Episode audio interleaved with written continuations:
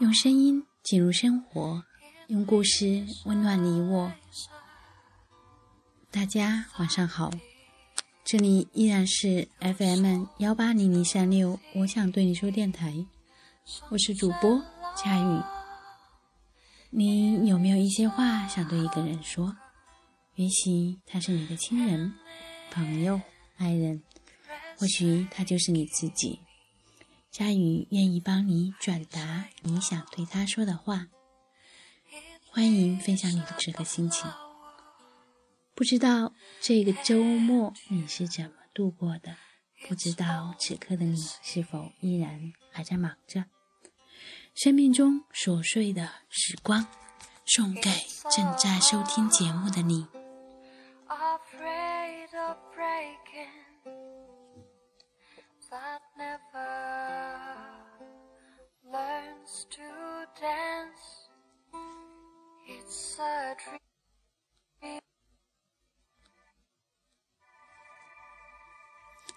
人总在期待发生一些不寻常的事情，像猫眼永远在等待捕抓猎物的那一刻。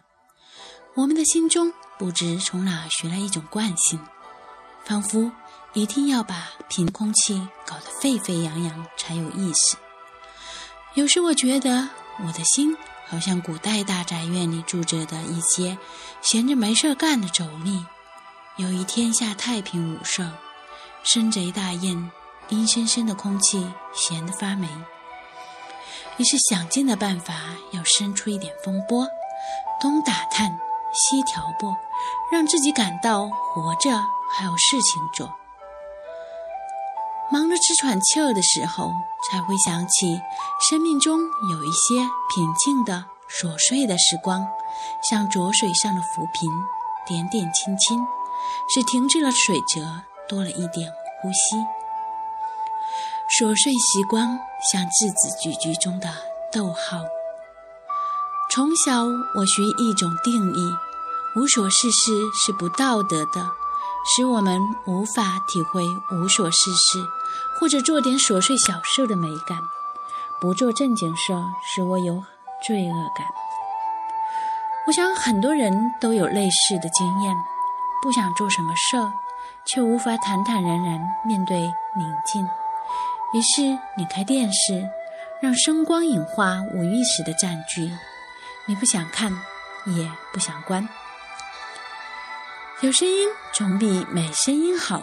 一些保持单身、独居生活的朋友这么解释自己回家以后随手打开电视的行为：怕没声音，又太害怕。牵扯自己清真实情绪的声音，老公吆喝，老婆吵，孩子哭闹，对他们而言是会杀死美好人生的高分贝噪音。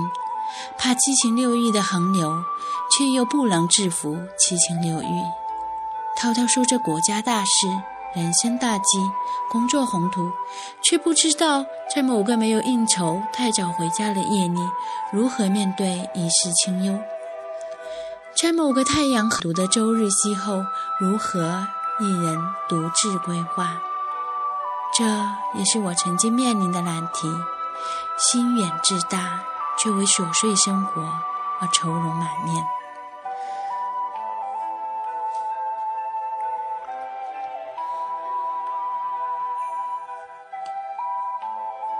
我曾经是一个工作狂，诊断工作狂最好的方法。就是看他是否害怕周末、周日，是否在面对下班时有不知所知的彷徨。不只是单身一族有这种苦恼，很多成了家的人也染上了恐惧周末症候群和下班忧郁症。很久以来，我并未察觉自己得了这种病。我认真工作，从不以加班为苦。即使回到家中，我也一样兢兢业业坐在电脑桌前，想要完成些什么。我会忙碌的工作，来度过难以消化的情绪打击，用“我很忙”来推卸某些鸿门宴式的饭局，一没有时间啊，对不起，改天吧，来推演某些结果预定会使我不悦的应酬。为什么我不敢说不？用忙才有扎实的理由说不。我曾用忙碌做遮蔽物，遮掩各种真正的症结。可是，这就好像一个怀疑自己得了糖尿病的人，在走进医疗检验室的时候，还企图用自来水冲进检验杯，希望不要验出最真实的结果。我会举这个例子，是一位医生告诉我的真人真事儿。忙是为了让自己的理想，还是不想让别人失望？忙是为了遮掩痛苦的真相，还是不让自己发慌？从小我学过很多种技能，企图变得多才多艺，但并没有学过如何在独处时面对自己。我们这一代几乎每个人不是在食之浩繁的家中长大，就是从小哭了有人哄，做错事了有人骂，很少有人学到独处时不做什么该怎么办。有些人活了几十年，尚未真正独处过五分钟，独自看电视、录像带、打电脑玩、看杂志或看书打发时间，这些都不算。因为在做这些事情时，我们的心多半是匆匆忙忙的，不过是想做些事打发时间，填补空虚而已，没办法享受琐碎时光中的美丽。关于如何与自己相处，我还在学习。如果把它当一门课，我大概是资质最鲁钝的学生。我太急，太怕浪费时光。怕一事无成，于是好一大段时间，我用忙来浪费时光。我开始学习享受宁静的时光，琐碎的小事。因为奥修说的一句话：“活着就是如此美妙的礼物。”但是从来没有人告诉你要对存在感谢。相反的，每一个人都不高兴，都在抱怨。原来我被制约了。我总觉得现在的样子是不够了，某些东西欠缺了。我应该到某个地方去，应该成为某种人。奥修说，我们自然的本能因此被转向，导入企图。一朵金盏花急着想开出玫瑰花，除了挫折之外，还有紧张。稍微做少了点，就会有自卑感。我感到五雷轰顶一般。这么多年来，我如此努力，却不知道自己是谁。我匆忙生活，正如喝咖啡时只想把咖啡喝完，并未享受过它的滋味儿。我走路时只想到达目的地，但我并不觉知于我在走路。我慢慢学习独处的奥秘。当我发现。一个人的我依然会微笑时，我才开始领会，生活是如此美妙的礼物。生活是如此美妙的礼物，在四季炎热的利尼岛，一个人全程信奉万神岛的万神教的岛屿。我常常想飞进那个岛上去，因为利尼岛的空气中总是弥漫着平静而温情的空气。我没有看过哪个地方的居民比这里的人更懂得享受生活，并不是物质的丰饶或贫瘠，乐天知命、毫不虚伪的笑容总在他们的脸上。他们没有偶像，每天都在拜神，又不祈求什么具体的事情。他们送死迎生，兴高采烈的庆祝，除了礼服，似乎与办婚礼也没什么不同。他们懂得生活，杀价不成，仍会对你微笑。大热天在竹棚子下睡觉，下雨天看荷叶上的露珠。海水退潮后，就在沙滩上洗海水浴。他们把陌生人都当好人。观光发展了一百年，人心腐化者有限。他们是快乐的，你看他们自家的庭院总是繁花似锦；他们是浑然天成的言语家。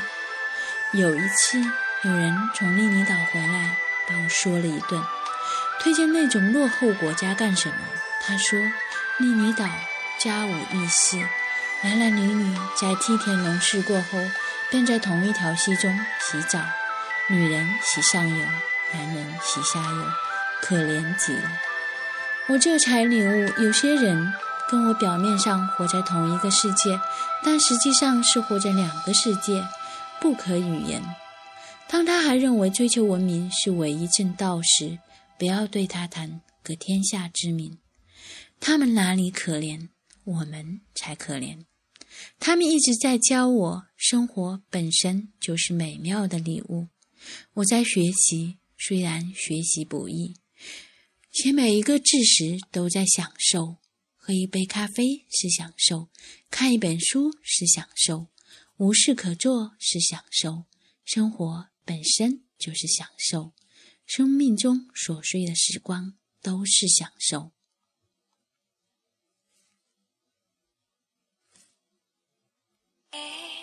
亲爱的朋友们，在生活中，佳宇也是一个很害怕浪费时光。